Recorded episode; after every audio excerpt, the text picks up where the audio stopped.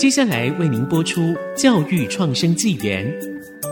本节目由联华电子科技文教基金会赞助。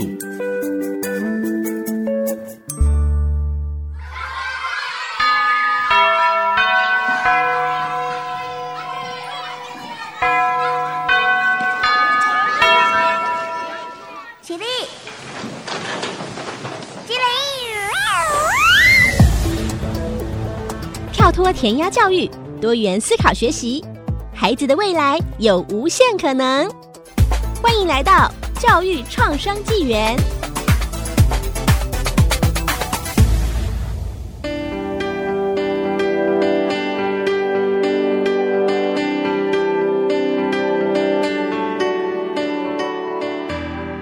这里是 IC 之音竹科广播电台 FM 九七点五。欢迎收听教育创生纪元，我是简志峰，我是赖正明。这个节目也会同步在 Apple Podcast、Google Podcast、Spotify、KKBox 上架，那欢迎大家收听。最近呢，有一个超神的哦，我觉得真的就是非常厉害的 AI。我觉得这个 AI 呢，真的是哦，呵呵，自从用到它之后呢，觉得我在 Google 上面的时间 越来越少。阿明知道我在讲什么吗？知道，脸书上也一直出现它，大家现在都疯狂的跟它对话聊天，叫做 Chat GPT。对，Chat GPT 当然只是一个 AI，算是聊天机器人，但是其实就在它出来之后，哇，好多的 AI 真的是。像雨落春笋一样，一个一个冒出来，什么 AI 做影像啊，AI 说故事啊，AI 字幕啊，然后 AI 人脸辨识啊，反正超多的，那 真的就是一堆。但是我记得我最开始接触到 Google 的时候，我记得我最讶异的就是我在美国念书的时候，然后因为我们那时候要讲英文嘛，所以我们就会说 We should go online to search for the internet。然后就有一次有一个大陆同学，他就讲说。I'm Googling, I Google the information in the internet，然后就觉得哦，Google 它可以变成动词的哎，哦，然后那时候就觉得说哇，真的还蛮厉害，因为其实 Google 它是在二零零六年的时候，在韦氏字典上面成为一个新单字，就是 Google 它成为一个代表网络搜寻的一个单字，然后你看。Google 真的就是统治了网络世界长达二十年，有什么问题就是上网去 Google。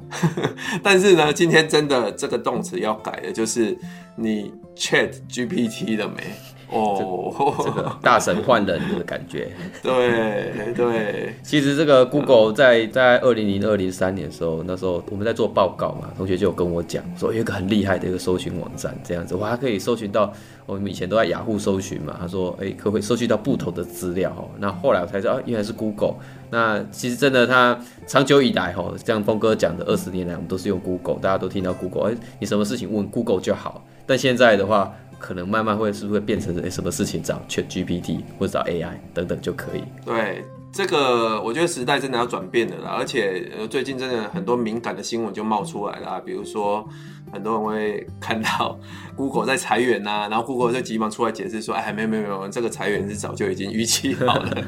跟 AI 没有关系。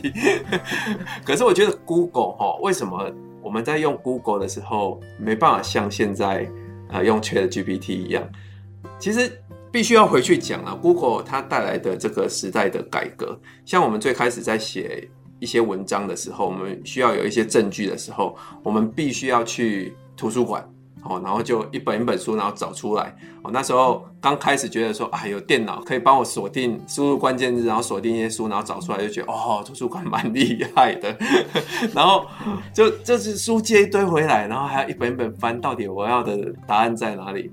然后 Google 一出来之后，就发现，哎呀，我们不用跑图书馆了，全部 Google 上面早就有，而且还有很多人的讨论，然后这些讨论可能就帮你解答了。哦，但是 Google 还有一个很大的问题，就是用了二十年以来，就是你输入几个关键字，然后它会会跑出，然后每个页面呢，它会跑出呃大概十笔资料哦，然后但是就是上千上万笔的资料，然后你大概就是点前三个，就会看着会觉得哦好累，看了三笔就觉得很累，然后看了三笔可能还找不到你心中要的那一个答案。对，可是今天我觉得这件事情呢，真的就是在 Chat GPT 里面，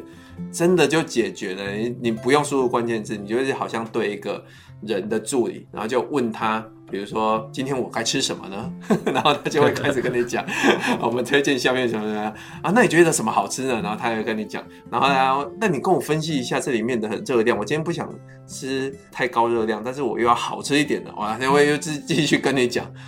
我觉得这真的是比 Google 厉害太多了，然后它也比 Siri 还要厉害，而且最重要的是，这个助理他还会帮你同整文章、编故事、翻译。写程式、程式出错，写音乐、作曲作词、写文案，这真的是你想出来的哈？我他，我记得，我觉得他真的会帮你做哎。其实，在 Google 的年代哦，他其实会帮你找很多的资料，但是 ChatGPT 的年代，它基本上又在比 Google 在更上一层的。它其实做一些很多这些资料的一些整合哦，那基本上就像是一个小助理一样，只要打进你想要做的事情。它就可以帮你完成一部分，当然不敢说百分之一百的精准，可是基本上已经可以帮你完成可能六七成、七八成这样的一个项目。所以我我觉得 ChatGPT 它出来，它其实就像一把一把剑哦，一个倚天剑或什么样的一个剑，它其实我觉得它有双面的功能哦。但那大家可能有有些人可能会看到，哇，那这样子的话，以后是不是大家都会抄袭啊，什么什么之类的？可是别忘了，它其实它有善的部分，它其实是可以增加我们的效率，然后可以可以让我们做事情事半功倍的一个概念。讲到抄袭这件事情啊，我觉得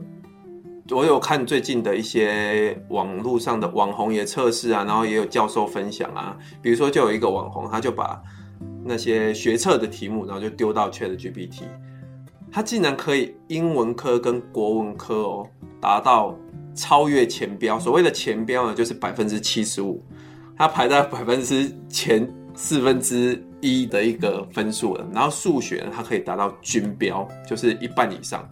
哦。然后另外呢，就是有那个清大的神经研究所的教授，他也分享，他就说 ChatGPT 呢可以让他在神经生物学这一科里面的期末考。哦，ChatGPT 呢，竟然可以超过全班的均标，排名呢是百分之五十六。我觉得这真的是已经让人家觉得说，抄袭这件事情，可能大家就会觉得说啊，那个是不是机器人它没办法做到像人一样？可是光这些题目，这些题目，哎，有的很深的研究所够深了吧？对不对？学测其实我觉得申论题 都可以。对，其实我自己也就是我曾经把心理学的一些考题丢给他。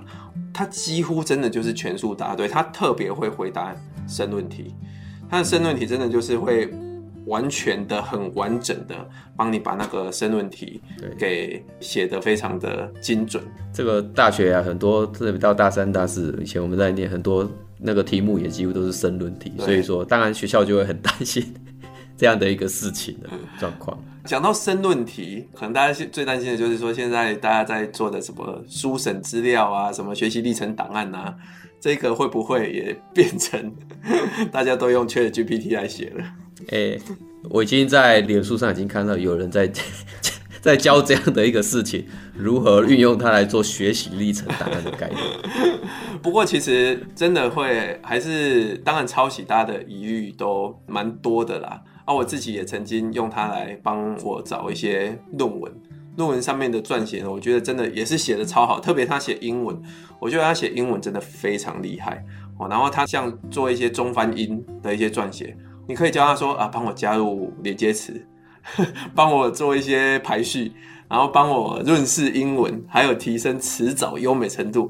我觉得他都可以几乎完美的做到诶。但是其实有一个。现在就是他们有开发出来一个叫做侦测的工具，你只要把那个文字丢进去之后啊，其实它就会说你这个是 fake 还是 real。real 呢就是是人写的，大概就是 real，所以它会有那个比例，就是你 fake 呢可能是九十几趴，哇，那真的就是机器产生的文字。然后 real 呢是比如说六七十趴，那可能就是有稍微用到，但是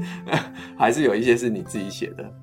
哎、所以其实不要觉得说好像很容易会可以让你抄袭或作弊啊，因为其实这些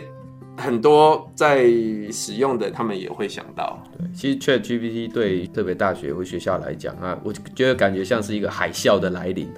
一个全球的浪潮这样子。所以其实最近有很多大学开始在讨论针对 ChatGPT，那应该要如何应用。那以往的话，学校的反应可能不是这么快，可是这个工具来临的速度非常的快，那还是要端看，哎，大家是如何来使用它，是把它当成一个诶不好的工具，它就是会让我们抄袭怎样，还是说它是可以让我们做什么样的事情事半功倍的一个工具？我也觉得，其实所谓的事半功倍，其实应该要来讲，就是像当初 Google 在出来的时候，大家也觉得可能会抄袭啊，可是。大家没有想过，像现在 Google 这么久以来，大家就觉得说，哎，我有什么事情我就上网找 Google 就好啦。甚至很多考试可以直接让你 Open Book 就好了，对不对？所以我觉得，如果你那个考题是设计的够深入，或者是你可以用不一样的评量来测学生的能力的话，其实抄袭这件事情呢，真的是不会是一个大的问题啦。那我觉得反而是要用更鼓励的方式。来看这件事情，就是怎么样从这里面去做创新。好，那我们先休息一下，待会再回来。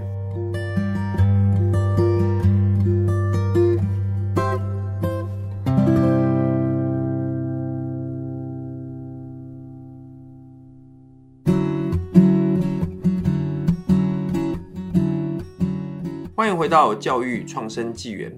好，刚刚我们。聊到 ChatGPT 啊，它真的非常的强大，但是台湾呢，目前可能在学校啊看的比较多呢，都还是觉得说我应该用防弊的态度，那避免学生作弊啊，做一些什么档案啊，都是报告啊，都是用 ChatGPT 啊。但是其实我觉得这已经是一个无法阻挡的一个海啸，它已经来袭了，而且从 ChatGPT 出来之后啊，其实相关的 AI 真的越来越多了，包括像是自动做简报、自动写部落格、自动做文章编修，还有自动帮你画绘画，而且画出来的话，我真的比觉得比那个画师还要美。还有 AI 读稿，哎，这个 AI 读稿，你以前都会听到像什么 Google 小姐啊，那个在帮你做而已。现在你可以自己念一段声音，哦，就像我们这样，我们现在的声音呢，如果可以放给 AI，然后 AI 听完之后，它就会自己产生。我们的声音了哎，所以以后哎哎哎哇，对，所以以后我们就搞写一写，然后就直接丢给他，哎、哦，那个我们都不用录了哎。以后听众听到我们的录音，可能就是 AI 的读稿，而不是本人的。对，这 太夸张了，这样。对，而且他还会帮你写音乐，哦，就是像现在还是有很多那个。没有版权的，就是 free 的那音乐，大家用的不习惯嘛，又觉得说啊，我应该可以创作自己的音乐，你就写一写，然后就叫 AI 说啊，帮我写一个抒情的音乐，帮我写一个可以让人家感伤的音乐，他就写出你的风格的音乐。哇，我觉得现在这些 AI 真的是一个算是 AI 的大时代啊。而且真的是，它会不会造成 AI 元年的概念？它会不会造成真的很多专业人员的失业啊？阿明怎么看？其实我有，这让我想到以前的那个高速公路，不是都还有收费站嘛？然后你每次过去就要拿票给他，然后后来我们就看到，哎，这整个收费员他就就已经消失了的一个状态哈。那其实讲到 ChatGPT 呢，在上个礼拜我才接待了一个这个清创团队、游戏团队，然后到我们屏东这边来参访。事实上啊，参访完之后，他们其实是想要哎做一个游戏的文文案嘛。那那时候我就问他们，那他们说其实他们对 ChatGPT 早就已经变成他们的一个很好的一个使用的工具哦。所以像他们这样子，等于是业界对于这个东西的话，他们我发现他们是抱持着一个乐观的态度。对他们来讲，以往写一个文案可能要专门拼一个人，然后他可能花的时间又很长，而且又会有金钱上的成本，但用 ChatGPT 来做这样的一个状态的时候，对他们来讲，减少人力的成本跟时间。所以说，当然它可能是会造成对于会造成一些，比如说一些专业人员的一个失业等等之类的状况。可是对于某些青创或是某些团队来讲，他们反而是对他们讲是有注意的。所以我们在现场业界是发生到这样的一个情况。会不会他们写文案的人已经被裁掉了？哎、欸 欸，他他那天没有来，所以我我大概。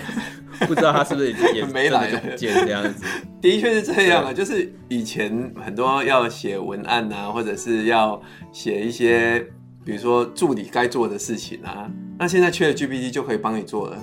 所以是不是这些人都会被裁掉？其实我是这么看的啊，我觉得当然会有一些专业人员会失业，但是这些专业人员呢，可能会比较偏后段的人，哦，比如说像是律师团里面举凡一些跨国公司啊，他们要请的那个律师团哦，可能就是至少二十位，然后组成一个大的律律师团，帮他们打这个跨国的官司啊。那比较年轻的哦，或者是比较没经验的、比较后段的这些律师呢，他们做的呢，就是要去调一些相关的案件，然后去阅读、归纳重点，然后报告给比较资深的这些啊、律师来听。好、那可能以前要二十个，现在可能就是十个、五个就好了。所以我觉得它会有一定的失业，但是不可能全面取代。那怎么样可以让自己不要被 AI 这么快速的取代呢？我觉得真的就是要建立自己的独特性啊！你的独特性如果够的话呢，其实你是不容易被取代的。那你觉得怎么样可以建立自己的独特性呢？阿明怎么看？其实。这样的工具其实就可以像我刚才讲的青创团队一样，哦，那他其实 AI 对他们来讲就反而是一个工具，很多基础的一些资料就不需要再自己去这样子的一个完成。那当然，content 的内容还是你得自己生成，我觉得还是不能够全部完全只仰赖里面的一些东西。当然有你有自己的东西，那再加上资料库里面的东西去生成新的东西，那这样子的话，你才等于是说，哎，你你会用 AI，别人也会用 AI，也会用这样的东西，那你做出来跟他做出来的，哎，会不会也都是类似？是，所以自己的东西其实还是蛮重要的。所以说，其实在这个也是我们教育一直在强调，就是跨领域的这个整合的人才。那现在你必须要跟这个 ChatGPT 和 AI 这样的一个工具去做一个整合，把自己融合在里面，然后产生出新的东西来。不然说真的，如果一直这样子的话，或许也真的很容易感觉就像我们过去所看到的这个高速公路的售票员一样，就被取代了，人就不见了，就变成机器，我们只要车子通过那种感觉。对，讲到这个取代啊，其实最开始像电脑时代来临的时候，诶，就会有很多像手写的啊这些资料啊，那我们就不需要这种抄笔记的人员了，因为我们就直接电脑就可以写了。但是其实我们也同样会有很多新的工作出来，比如说像打字员哦，它就出来了。那现在。电脑这么方便，打字员诶又渐渐不见了。但是我们需要可以把这些文字可以整理出来的人员哦。那现在有 GPT 出来了，所以整理文字资料这些人诶又会被取代了。但是其实可能还有更新的人员，比如说像你要如何去提出一个问题，让 AI 可以来做这件事情，而且要够精准，甚至把这些。你要的这些元素都加进去，所以对 AI 的提问力够的、足够的这些人，他又会成为这样的一个人才。所以，我像我现在在看一些文章啊，我常常看到，比如说什么绘画的绘师啊要被取代啦，然后像我也是写很多文章，但是大家要写说作者要被取代啦，特别像是现在有讲到说，那个大家已经开始在用 GPT 生成的文字来写书了。哦，然后书呢就直接可以上架到 Amazon 的电子书，然后就是可以直接开始卖了。对，可是我就觉得说，其实以写书这件事情来讲的话，如果你真的都是让 AI 来写的话，我还是觉得它没办法有太多的那种打动人心的感觉。比如说像我请他帮我写一些文字的时候，我就觉得说实在是不有趣，然后也没什么人味，没办法打动人心。我真的觉得你需要还是要有真的亲身经历过，你才可以去写出来这种比较可以贴近人的那种感受的。像 GPT 呢，它其实就是可以四平八稳的帮你写出来，很公正客观，但是它其实就是没办法写出那一种会打动人心的那一种。文字对，所以我就觉得我我其实还是得要自己写。对，它其实还是有它的限制在的。那人为像刚才峰哥讲的那个人为非常重要，所以那个人为就是我们必须要把人为再加上 AI，才能够产生出新的创意的东西，而不是一直都是只有那里面的资料库的东西在那边轮转。对，而且它特别是它的训练呢，其实直到二零二一年，所以他二零二二年之后，其实他的训练就没有，所以那些资讯都没有了。我就有看到说有一些你要去查一些资料的，比比如说问在地的那个餐厅的，然后他给你的推荐的，结果去到那边哇，关门了，时间不对。然后另外一个问题就是，我发现他他会预测，因为他有一个预测的功能。哦，所以他就会乱讲话，就你跟他讲说，呃，那个可不可以帮我讲出书里面的内容，然后举出几个有趣的故事？哎，我发现没有哎，那个故事他自己编出来的哎，哇嘞！我还曾经把我的故事，就是我的那本书啊，置入性行销一下，解锁未来教育哈、大家有空可以去看一下。哦，我就把我的书丢进去，然后请他给我一些重点什么的。然后他就先从我这个人开始讲，简志峰是什么什么教育家，然后他是多家学校的校长，这 这应该是加进去的吧？对呀、啊，那么乱写，我已经变校长了，完了！说不定他有预知未来的能力，后面就变啊，是这样是不是？我跟你讲，所以所以我觉得啊，其实怎么样让他可以有人味，而且你可以让他不要去。那这些问题会存在。我觉得在 Daniel Pink，他在十八年前写了一本书，叫做《未来在等待的人才》。它里面呢，其实就讲到说，你要可以做出以人为本的设计，然后说动人的故事，还要可以整合资源，关怀他人，懂得玩乐，还有要重意义。我觉得这几件事情，即使过了十八年。我们其实还是非常的需要。其实重点就是我们要有一个感性的生活啦。这个感性的生活是过去在一个充满资讯的一个时代，现在也是充满资讯。可是现在资讯真的已经多到太多，